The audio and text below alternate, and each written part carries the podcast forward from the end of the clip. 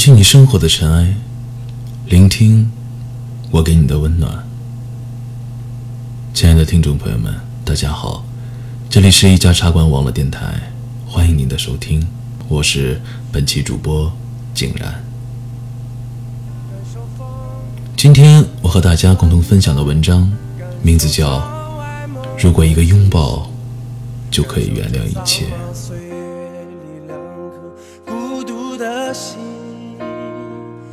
就像我们都未曾见过的那春夏的满都的风铃，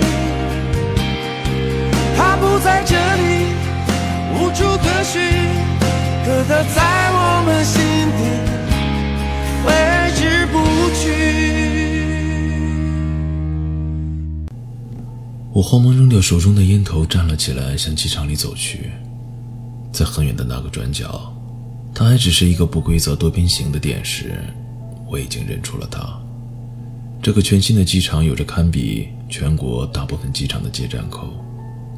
五年来，机场已经换了，我接的人可能还是那个他，但也许已经不是了。五年，多么艰难的五年啊！大学毕业。这个别人都在分手的时期，我和他决定开始恋爱。只是幸运又不幸的我们，都在还没有毕业时就已经找到了工作。他将前往炎热的武汉，我将赶赴有海风拂过的深圳。散过饭那天，他帮喝得烂醉的我拎着背包，轻轻地拍着我的背。我边蹲在路边呕吐。便含糊不清地说着谢谢。你喜欢我吧？我听到他说，那个声音就像海的呜咽，很近，却又听不清晰。什么？我像是被电击一般，腾的一下站了起来，慌忙用袖口插着嘴问道：“叶云说的，说你一直喜欢我。”可是，一直不愿意和我说。他皱着眉头说：“哦，哈，这个小贱人，我编故事的，你别信他。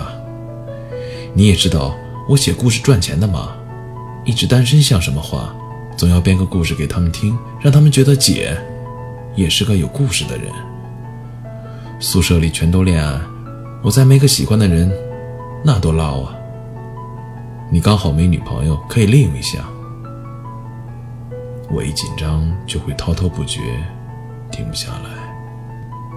哦，这样啊，我还以为是真的呢，一阵高兴。他挑咬眉说道：“四年的死党，他怎么可能看不出我的窘态？”不知是喝多了酒，还是真的脸红，我连一阵发烧，心里装后悔药的瓶子却全部打翻，也无法淹没我的回忆。我转过身，想用呕吐物来掩饰一下。那我喜欢你怎么办？身后传来他的声音，心里的一百多头小鹿跳得很是欢快，眼泪有点不听使唤。你倒是说话，别假装吐了。他掰过我的肩，看到我满脸的眼泪，愣住了。都毕业了，后天就各奔东西。你在武汉，我在深圳，说什么都迟了，还不如大家都放在心里呢。你说你说出来干什么？我不由哭出了声。从大一进校门第一次看到来接我的他，我就知道我注定要沦陷了。如果这个世界真的有我的白马王子的真人版，那就非他莫属。短短的头发。黝黑的皮肤，俊俏的脸庞，可以成为校队篮球中锋的修长身高。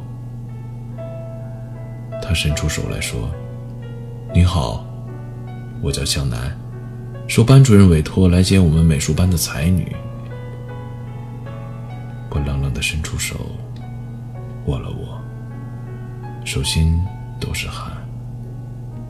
我叫安静，安静的安。安静的静，然后我，我其实不太安静，说话都有点结巴。哈哈，你比我多多了，太可爱了。他大声的笑着说。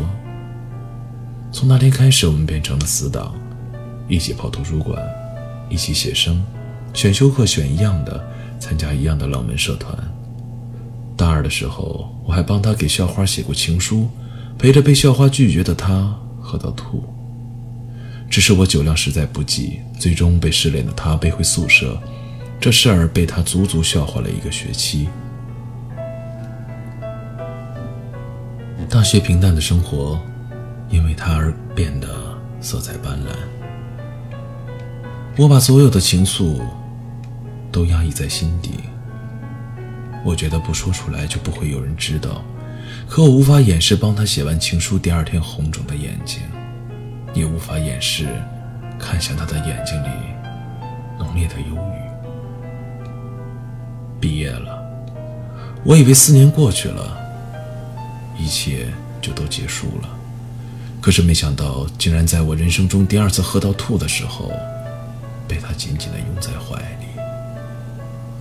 我听到他说：“傻瓜，在爱情面前，距离有什么可怕的呀？”我们热恋期仅仅维持了三天，便各自马不停蹄的离开了学校所在的城市，各奔东西，心中和脑海里满满都是他。却就在一个多小时的时间里被撕裂开来，扔在了相距一千零七十七公里的两端，开始了无法无天、没日没夜的想念。两个月后的周六，他从武汉连夜坐火车赶来，我站在接人的人群中，等待着到达人群里可能会出现的他。第一个两个月，我们每天通电话。视频，进聊天室一起画黄漫，我们列举着所有想叫见面的时候一起做的事。他说，他想和我一起去尝试一下广东的早茶。我说，我想和他去看午夜场的恐怖电影。他说他想拉着我到海边散步。我说我想和他一起去欢乐谷玩一次过山车。这两个月。我把我们说出来的想要一起完成的事情都记在笔记本里，足足记了十几页之多。我们在车站拥抱，我们旁若无人的接吻，那撕心裂肺的想念，让我忍不住想要把自己嵌入他的身体。两个月，多么漫长的两个月啊！我带他去我租住的小屋，我们一刻也不愿浪费的黏腻着。我看不够他，他抱不够我。我们可以什么都不干，只是傻瓜一样的痴望着彼此，也可以滔滔不绝讲述着这两个月的生活和遇到的人，直到已经黄昏，暗下来的房间和咕咕叫的肚子提醒着我们，之前计划的今天要去做的事还一件都没有做呢。我们手拉着手去楼下我经常光顾的小店里吃饭。因为他一定要吃我平时吃的东西。老板娘看到我，笑着问我说：“男朋友啊？”我有些害羞，但很骄傲的点点头。老板娘的笑容好似填满了我所有的虚荣心。我笑着看她，幸福在我和她的眼中流转。如果可以每天都能看到她，该多好！就算每周能看到她一次也好啊。我突然想。第二天，我坐他坐了我上班的公交车，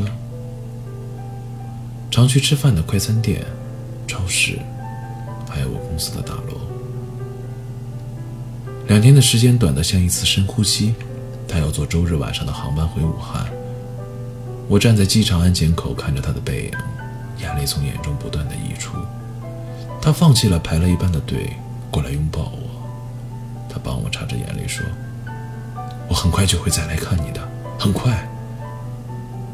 他吻住我，我的手放在他的胸口，他的心跳告诉我，他和我爱他一样，爱着我。我们谁也没有预料到，第一次的分手之后，我们直到半年才能再见。他妈妈突然病倒了，所有的周末和业余时间，他都回老家去照顾她。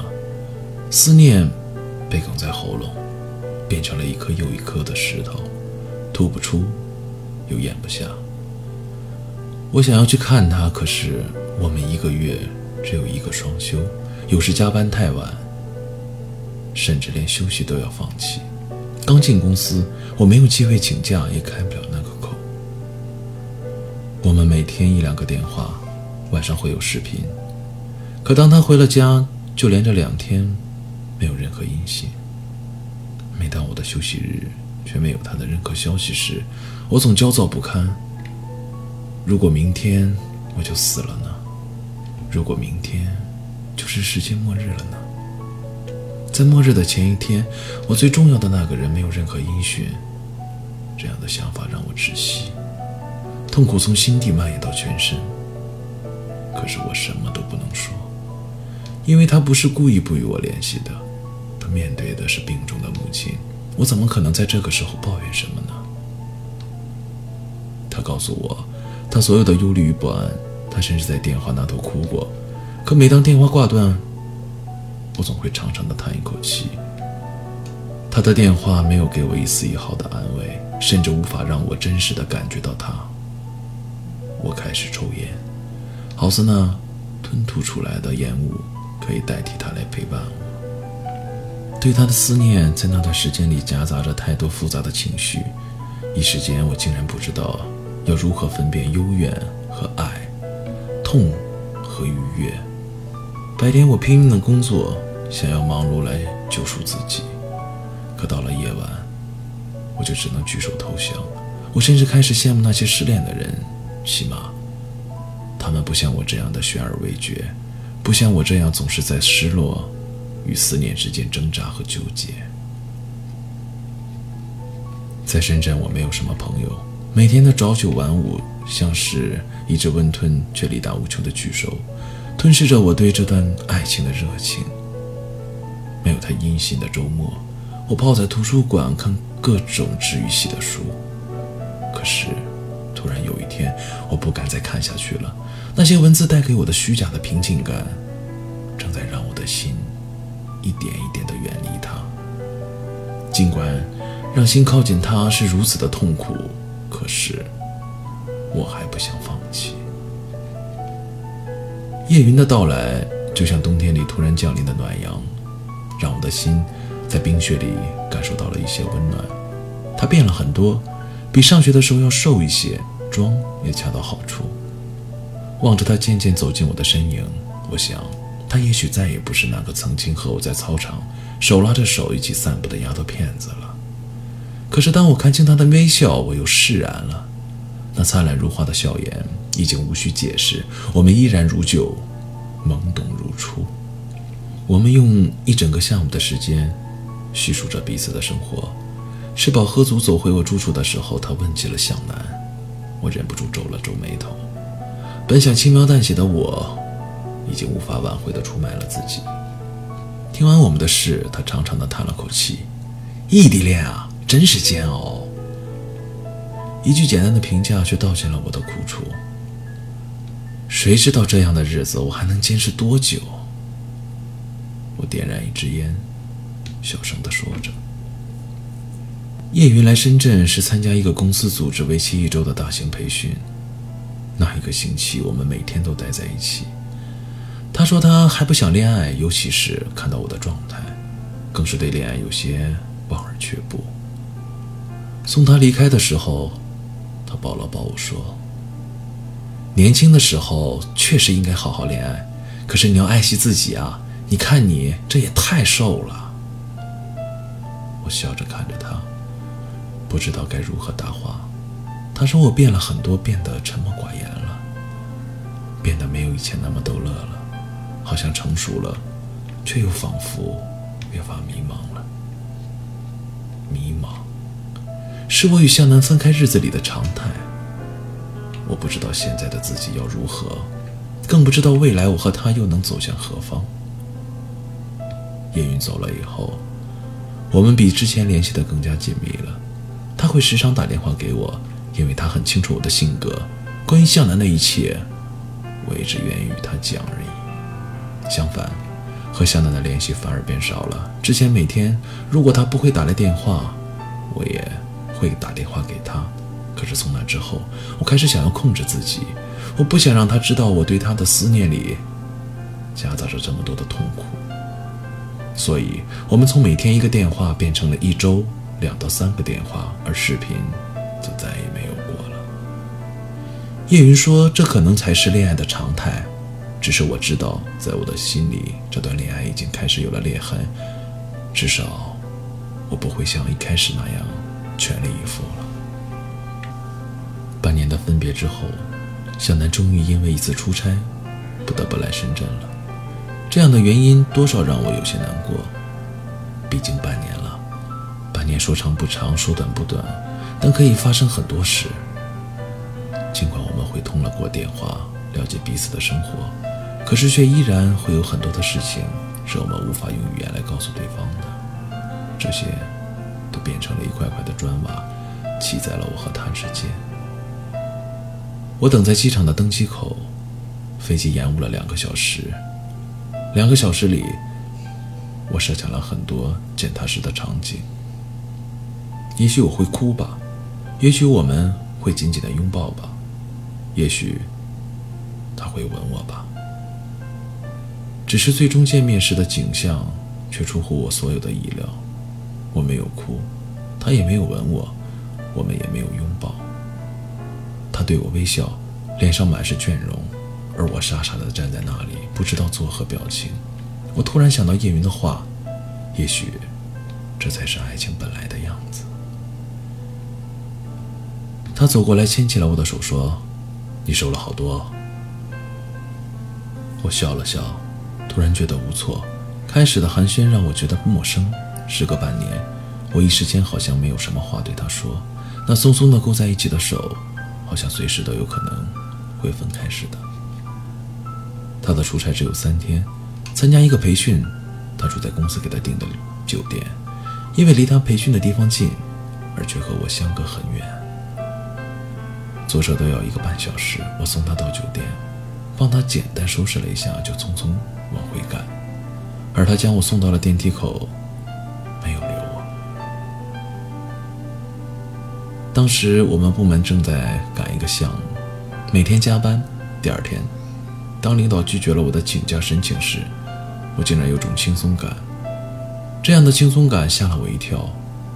如果和他待在一起让我感觉到压抑的话，那我这半年的痛苦又算什么呢？这半年之后的相聚，只是匆匆的一面，连个像样的拥抱都没有发生，他就离开了。我开始不安起来。我们已经站在分手的边缘。他那句案情面前，距离有什么可怕的宣言，越飘越远。我不由觉得，距离确实是可怕的。它让两个曾经如此相识、如此相爱的人，变得那么陌生，又那么疏远。三天后，他飞回了武汉。我看到他登记的短信时，他的手机已经关了机。错过可能是分开的预兆。我放下手机，唉了口气。我们失去了联系，与其说是失去，不如说不知道要如何开始联系。我没有收到他的短信，也不知道要写些什么话给他。每次拨好的号码，却又总是无法按下呼出键。每一次听到电话响起，我都飞快地查看，可看到屏幕上那闪烁着的名字不是他，我又忍不住的失落。我幻想着他也许和我一样，如果一样的话。我是不是应该果断地打一个电话给他？可是如果他并不是这样的，我无比厌恶这样为这些小事纠结着的自己，可是却无法抑制的这样纠结下去。和他在一起的每时每刻已经在脑海里上演了千百回，和他的每一条聊天记录也都看了很多遍，却竟然没有勇气发出一个嗨，甚至一个表情，生怕这样的一个开始。就直接给我们的关系带来了一个果断的结束。每一次看到他的 QQ 头像亮起，总是会袭来一阵的压抑，这样的压抑像是一只大手，紧紧地攥住心脏，挤掉了里面所有的空气。缓过劲儿来，才发现眼泪已经夺眶而出。这样的失联比痛苦的分手要折磨人，因为好似在等待一个开始，又像是在等待一个结束。到最后，你也不知道你等待的到底是什么。公司一个新来的同事约了我几次，我都拒绝了。最后告诉他我有男朋友了。发出那条短信时，我一阵失神，没有果断的分手，我就真的是有男朋友吧？可是那个男朋友却在不知不觉间失联了三个月。一开始叶云打电话来时，会问起我和小南的情况，后来因为每次问，答案都是没有联系，他便不再问了。终于有一天，他憋不住了，问我要不要他打电话去问问。我果断拒绝了。可挂了电话后，我又有些后悔。也许他去问，会有个答案吧。而有个答案，总比现在这样坚持着强。这样僵持着，实在没有什么意义。又或许，僵持着的人只有我一个吧。是我。你好吗？挺好。你呢？我也很好。你妈妈身体怎么样了？已经痊愈了。嗯，那就好。其实一个电话的开场不会太难，接通了就可以开始。可是却维持不了多久。我们俩的沉默让电话变得异常炙热。失联四个月后的电话，却又并没有很多话可以聊。等待我们的话题好似只有一个。昨天叶云打电话给我了，他说我有点想哭。突然觉得这段关系连维持下去的意义都没有了。也许我不敢打电话给他，只是不想面对这个现实吧。这让我觉得压抑，不由沉默了。他说：“你现在开始抽烟了？”“嗯，偶尔。”“女生不适合。”“我知道，只是心情不好的时候才抽。只不过，经常心情都不好而已。”最近工作太忙了，所以都没有和你联系。我的心里不由一堵，因为我也很忙，每天加班。可我仍然无数次拿起电话，只是我不知道要和他说些什么，不知道在他很长时间没有联系我之后，我要如何给他打一个电话，故作轻松的聊聊天。我很清楚，忙只是一个优雅的借口，而我和他之间，现在已经需要一些借口才可以延续对话了。只是我知道，有些事情还是不要拆穿会比较好。嗯，忙点好。对话再也进行不下去了，也许该是切入主题的时候了。我们是是不是该分手了？我有些犹豫的开了口。你这么觉得？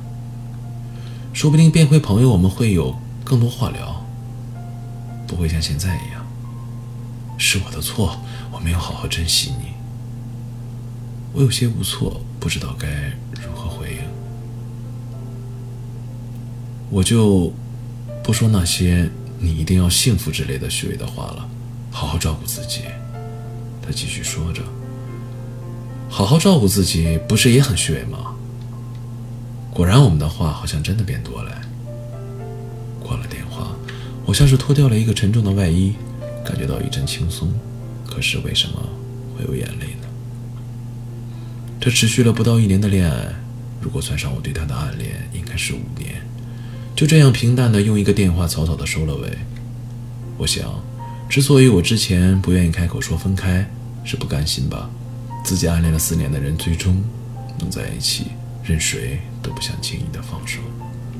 现在，终于分手了，只是分手时的轻松并没有持续多久，便被持续的阴云淹没了。我时时会觉得空虚，之前那些思念他的时候都没有办法填补。书、电影、音乐或狂欢，最终都会变成深深的寂寞，让人窒息。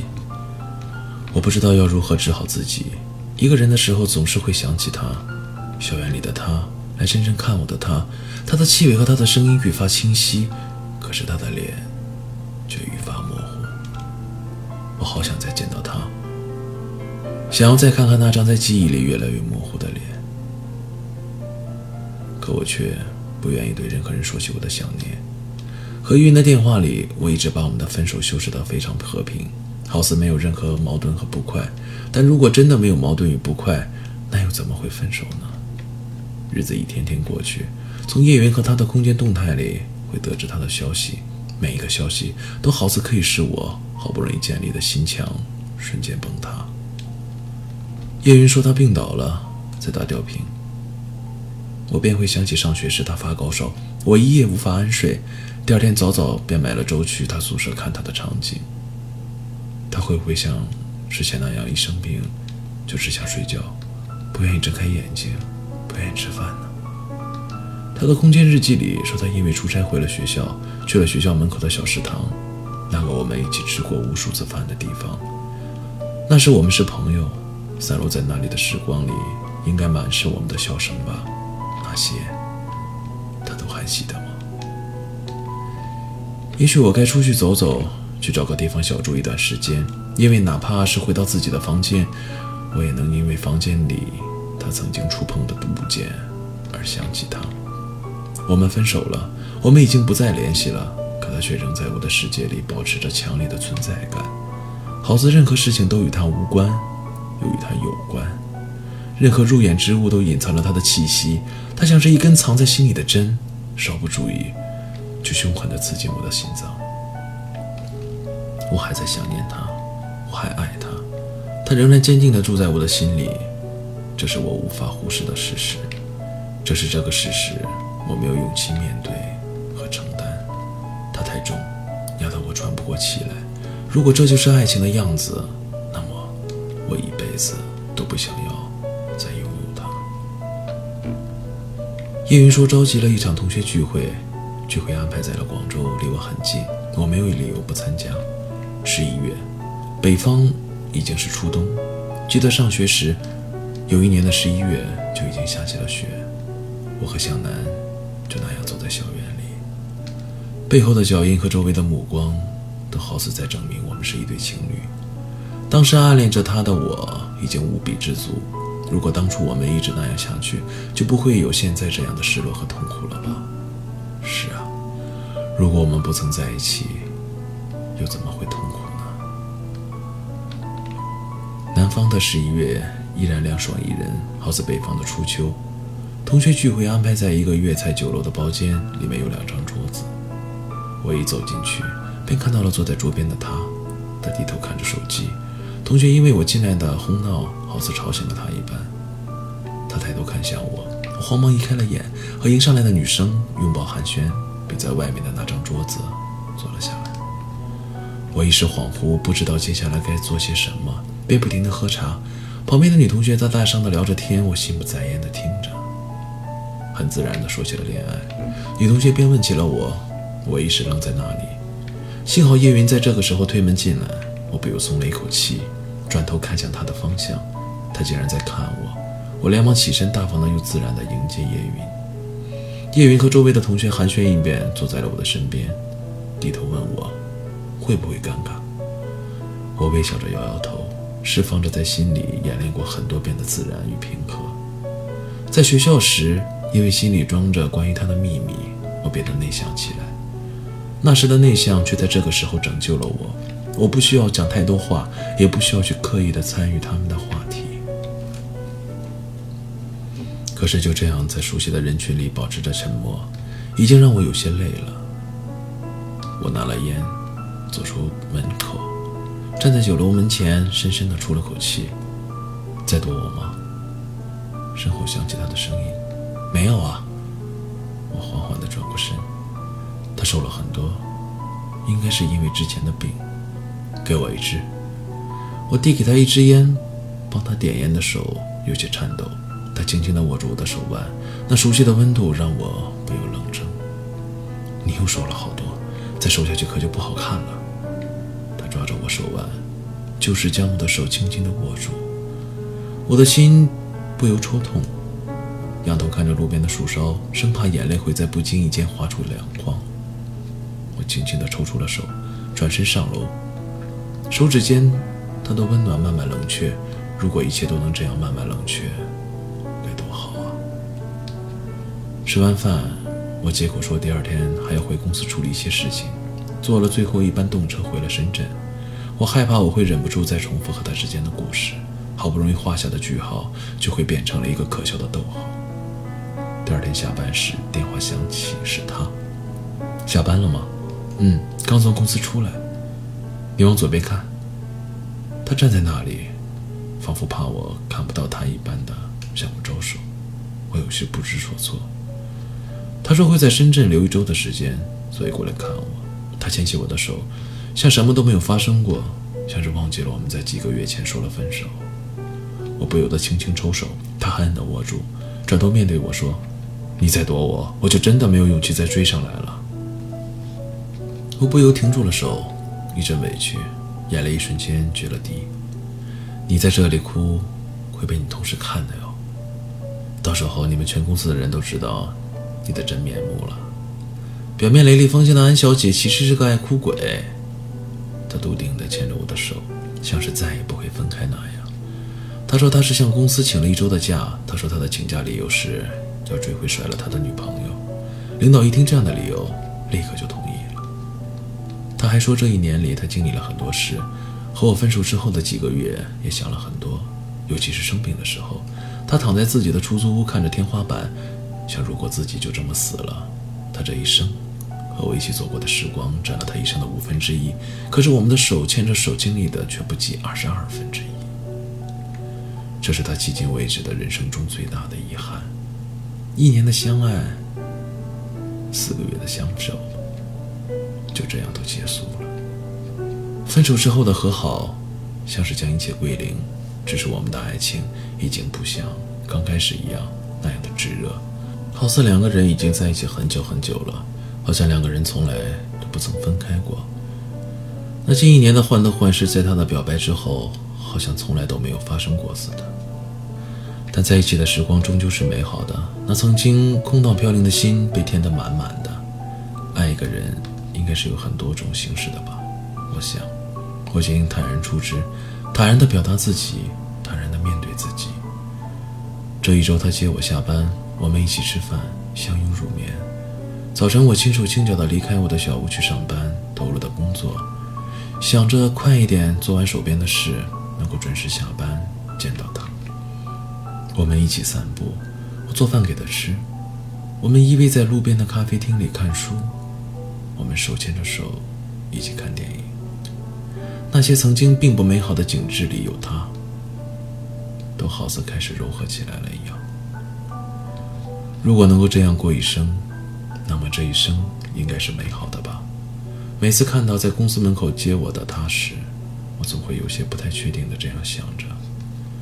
一周的时间过得飞快，当再一次将他送进机场的安检口，我突然发现，我的心口不再像之前那样的失落了。我突然意识到，我所有的失落，并不是因为见不到他，而是一直都不太确信他对我的感情。可是现在就确信了吗？望着他消失在安检口的背影，我开始有些恍惚了。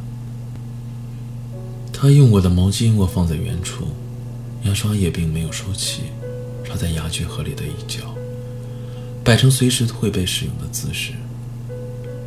耳机光切时买回来的靠垫。也放在他习惯摆放的床角，生怕触碰了就破坏他留在上面的味道。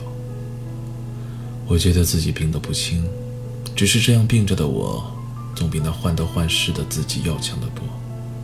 所以我纵容着这样的自己，在只有自己一个人的家里过着两个人的生活。我们的联系并没有太紧密，像是时不时想起才会互相打招呼、微笑的朋友。可是这样的平和。让我很是满足。许是经历了那样的一场惨烈的失落，我开始明白，恋爱本身应该是平和的。那些激烈的、炙热的故事，只是爱情外面一层外衣而已。有人说，一场曲折的爱情会让人成为哲学家。我没有成为哲学家，却成为了一个平和且知足的人。叶云说，我一瞬间从一个过于理想的女孩变成了一个成熟的小妇人。让他有些不习惯，但他在电话那头的笑声告诉我，他已经不再为我的恋爱担心了。只是我自己却还是有些担心，有些害怕那个患得患失的自己会再回来，又有些害怕自己在这样的安静里就慢慢的把爱情演绎成一种其他的感情。叶云说，那是必然的。向南在年底升了职，他说要在元旦假期的时候一起去上海玩。我订了机票，他订了酒店。看着最终的机票确认短信，我有些希望叶云说的必然永远都不要来临，因为我发现对即将开始的行程期待是如此的美好。我们约定在虹桥机场汇合，我订的十二月三十一日晚上的航班，我的航班比他的到达晚时间晚一个小时。在到达厅的星巴克，我却没有看到他，他的手机关机。询问机长，他的航班准时到达。那一天，我有史以来拨了最多次他的电话，可是一直都坚定地响着关机的提示音。所有可能发生的意外在脑海里一一上演。我从一开始的担心，最终演变成了焦灼和愤怒。我拖着行李箱在虹桥的到达厅走来走去，我突然发现，我和他之间如果没有电话的联络，便会成为两个没有任何关系的陌生人。恋人这两个字突然让我觉得讽刺。我在机场旁边的酒店住下，本来想要订第二天的航班回深圳，可又怕他也许是出了什么事，第二天赶过来见不到我，纠结之余又放弃了。我在这个陌生城市的机场酒店里辗转，他的手机一夜都没有打通。我一夜未眠，竟有些想通了。既然都来了。那么就当是自己一个人的旅行好了。我转订了徐家汇的酒店住下，像一个悠闲的旅人，去了到上海旅游的人该去的地方。偶尔看着从身边走过的恋人，我会看看手机，手机很安静，一直都没有响起。他依然没有消息。回到深圳的第二天，他打来电话道歉，说当天公司聚餐喝多了，之后连睡了一天一夜，把这事儿给忘记了。忘记了这三个字，像是一个黑色的笑话，扎得人生疼。我挂了电话，不想再多说什么。那三个字消磨了我对这场爱情所有的热情。如果再继续下去的话，叶云所说的必然可能就要来了吧？可是我真的还要继续下去吗？年终与年初的交替，工作开始忙碌起来。那一年的春节来得很早，在放假前的晚上，我敲完阅读工作总结的最后一个字的时候。突然发现，我和他又失联了整整一个月。如果就这样一直失联下去的话，也许算得上是一个不错的结束吧。总监说要请大家宵夜，我们寥寥数人去了公司附近的餐厅。没有，我没喝几杯，就有些晕了。想起上次喝醉的时候，有人在我身后帮我拍背。虽然时间并没有太久，可也许是因为在这时间里塞了太多的纠结、痛苦、分分合合。让这段时间显得前所未有的长久，恍如隔世。我们终结，把这一场分隔两地的爱情越淡越远。我默默地站起身，走出门去。那一年的工作结束了，有很多事情也都应该结束了。他从出站口走了出来，刚刚扔掉的烟蒂的余温仍在，我的手指却有些冰凉。他向我招手。只是他已经不是三年前的那个他，而我依然。他拖着小小的行李箱走到我的面前。三年没有来这里了，连机场都换了。是啊，三年很多事都会变的。简单的问候寒暄之后，我们竟然都没有话讲。我开着车，打开车窗，CD 机里放着陈奕迅的《十年》，一路静默。距离那一次上海之旅已经过去了三年多。距离他说，在爱情面前，距离算什么？那个秋天已经过去五年了。距离我第一次见到他的那个秋天，竟然已经过去。十年之前，我不认识他，他不认识我。十年之后，我们是朋友，偶尔问候，谁也不愿去深究那些曾经。送他到了酒店，我离开时，他拥抱了我，轻轻地说。原谅我我微笑着离开，微笑却凝固在了脸上。我在心里默默地回应他：没有怪罪，又哪来？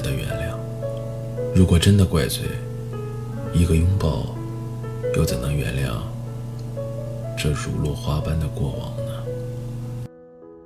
分手那天，我看着你走远。每个人的心中都会有一个他，或许一年，或许十年，或许一辈子都无法忘记。他最终呢，只能成为回忆，成为深藏在心底的那一片爱的永岛。当我们偶然间迸发出想念时，时间就仿佛静止一般。就好像和他相拥在一起。这里是一家茶馆网络电台，我是今天的主播景然。希望我的节目会带给你不一样的感觉，也真诚的希望你能随时关注我们的官网，登录新浪微博以及微信，搜索“一家茶馆网络电台”，这里将有你们喜欢的声音，有温柔的声音，让这个夜不再冷。晚安，亲爱的听众朋友们，让我们下期再见。想你的夜，多希望你能在我身边，不知道你心里还能否为我改变。